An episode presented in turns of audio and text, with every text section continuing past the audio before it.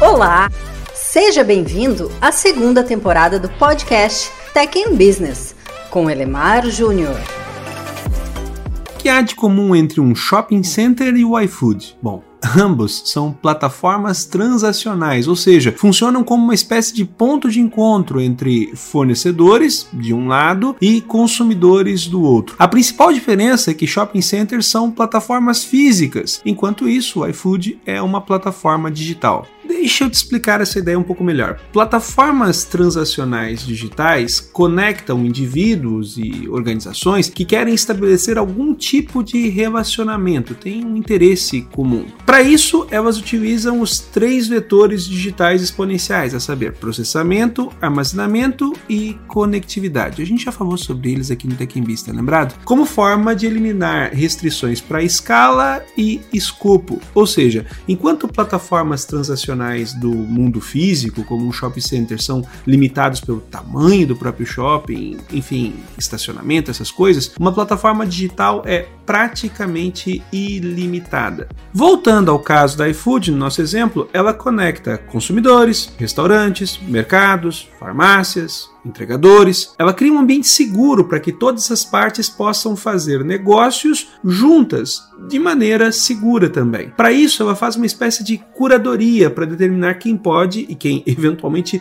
não pode participar da plataforma. Ela também intermedia todas as transações para garantir que tudo dê certo para todos. Como ela ganha dinheiro? Ela cobra uma taxa de algumas dessas partes para fazer o trabalho que faz. Quer mais exemplos de plataformas transacionais digitais? Tudo bem, temos muitos. Uber conecta passageiros a motoristas parceiros. Airbnb conecta hóspedes a eventuais anfitriões. YouTube conecta produtores de conteúdo a consumidores de conteúdo. Os exemplos são incontáveis e estão se multiplicando nos últimos anos. Para conectar as diversas partes, o proprietário da plataforma cria uma interface de relacionamento. No caso do Uber, Airbnb e iFood, a interface mais evidente é um aplicativo, mas há algumas plataformas menos evidentes que também utilizam interfaces de relacionamento menos evidentes. A Apple há anos está conectando e intermediando negócios entre desenvolvedores de aplicativos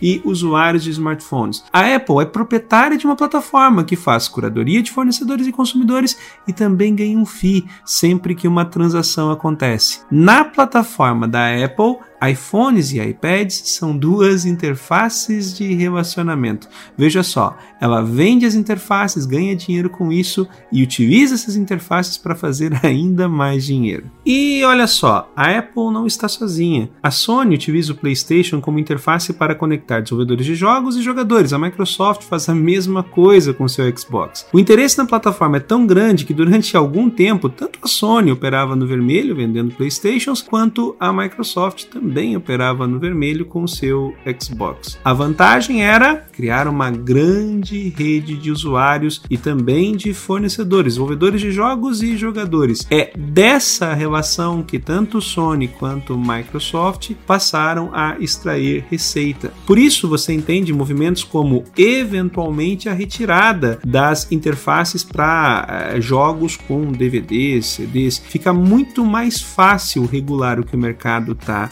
consumindo através de compras diretas apenas em marketplaces oficiais. Entende o jogo? O fato é, com plataformas a competição é cada vez menos sobre produtos e cada vez mais sobre ecossistemas. As plataformas regulam os ecossistemas e por isso mesmo são tão poderosas. Nos dias de hoje, são as plataformas que definem as regras do jogo, as regras da competição. Negócios tradicionais operando no modelo tradicional de cadeias de suprimento segmento tem falhado miseravelmente quando enfrentam negócios modernos associados a plataformas. Plataformas geram comodidade. Se um negócio tradicional tentar combater uma plataforma, seguramente sai perdendo. É por isso que tantas empresas antigas têm tentado adaptar seus negócios a plataformas ultimamente. Naturalmente, empresas não digitais têm dificuldades até mesmo de participar em plataformas digitais transacionais, mesmo como coadjuvantes. Daí a demanda, o anseio pela transformação digital, ou pelo menos pela digitalização. Plataformas revolucionam a estratégia e aplicam novas regras à competição muito além das tradicionais cinco forças de porta.